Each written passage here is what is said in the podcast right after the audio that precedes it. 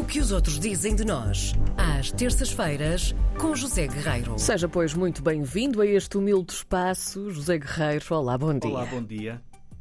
Ora bem, eh, recentemente a CNN Internacional eh, fez uma grande reportagem sobre aquilo que eles consideram ser as 20 maneiras saborosas de comer em Portugal. Ah, portanto, Aliás- mete comida, estamos bem, não é? Exato. Portanto, 20 maneiras saborosas, foi assim que eu traduzi a coisa, Sim. de comer em Portugal. É precisamente este o título da reportagem que está no site da CNN Internacional na parte Travel, que é assinada pelo correspondente da CNN em Portugal. Ele chama-se Paul Amas, é um jornalista já com muita experiência, já de meia idade, esteve durante muitos anos na Associated Press, foi correspondente em Bruxelas e vive atualmente em Lisboa há já 10 anos, a partir do momento em que se tornou efetivamente o correspondente da CNN internacional em Portugal, portanto a CNN americana. Eh, Ele é inglês, já adquiriu a nacionalidade portuguesa, é fluente não só no inglês, evidentemente, mas também em francês e em português. E o que é que ele diz de nós? Eh, ele, ele que também já é um bocadinho nosso por adoção, não é? Sim. Já cá está há 10 anos. Diz que a nossa cozinha, diz que a nossa gastronomia, a mais ocidental da Europa continental, está profundamente enraizada nos ingredientes locais mais frescos. Frescura, é isso que ele diz, meus amigos, muita frescura nos alimentos portugueses, a começar pelos produtos que o mar nos dá. E ele nota que na Europa, nós já sabíamos isto, apenas os islandeses comem mais peixe do que nós, os portugueses. Mas o que não sabíamos é que para ele, o chefe, o grande chefe, o superstar dos chefes mundiais, não é? Essa sumidade que se chama Ferran Adrià, diz que a vida marinha, portanto, aquilo que sai do mar português para os nossos pratos, os produtos das águas atlânticas Sim. portuguesas, colocando a questão nesta forma, são os melhores do mundo.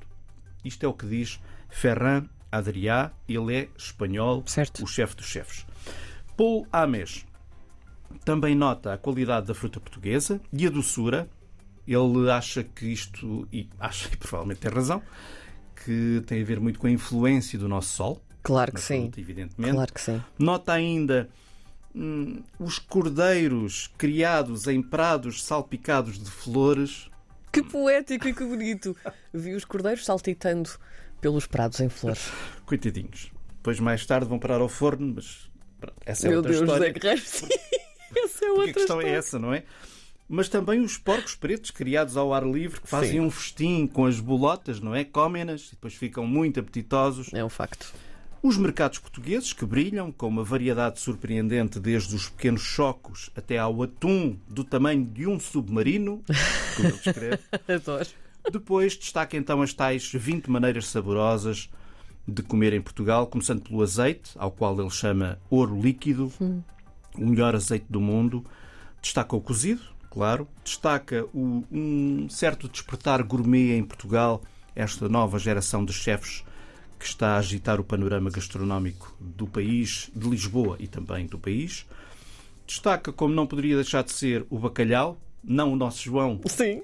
Mas se o bacalhau no fizesse, prato. Estaria certíssimo, porque, quer dizer, João, se há pessoa que merece ser destacada, é o João Bacalhau. Não sei se é uma forma saborosa de. Coitado. Oh, meu Deus. o Sim. João com todos, não é verdade? Obviamente. Ah, um grande abraço para o João, que hoje não está aqui connosco. Destaca o queijo. Ah, claro, como não, não é? Depois destaca uma coisa magnífica, pelo menos como ele coloca a questão. Portanto, ele fala nas tripas, no polvo frito e Uhum. nas francesinhas, ou seja, a saborosa trindade do Porto. É assim Sim. que ele coloca a questão. A saborosa trindade do Porto, que acho que é algo que eu vou adotar. Que giro. Destaca o grão, o leitão, a bifana, a sardinha, a lampreia, o pastel de nata, o vinho, papá, papapá, papapá, vai por aí fora, não é? Eu vou deixar o link desta reportagem maravilhosa, porque tem também fotografias no podcast do programa e quem sabe não encontrei o link propriamente dito da reportagem, mas talvez procurando bem, talvez se consiga lá chegar. Muito bem, tenho a dizer que somos uns sortudos, temos de facto uma Verdade. gastronomia absolutamente maravilhosa e fiquei com fome. Pronto, é o final desta rubrica de hoje. Vamos a isso.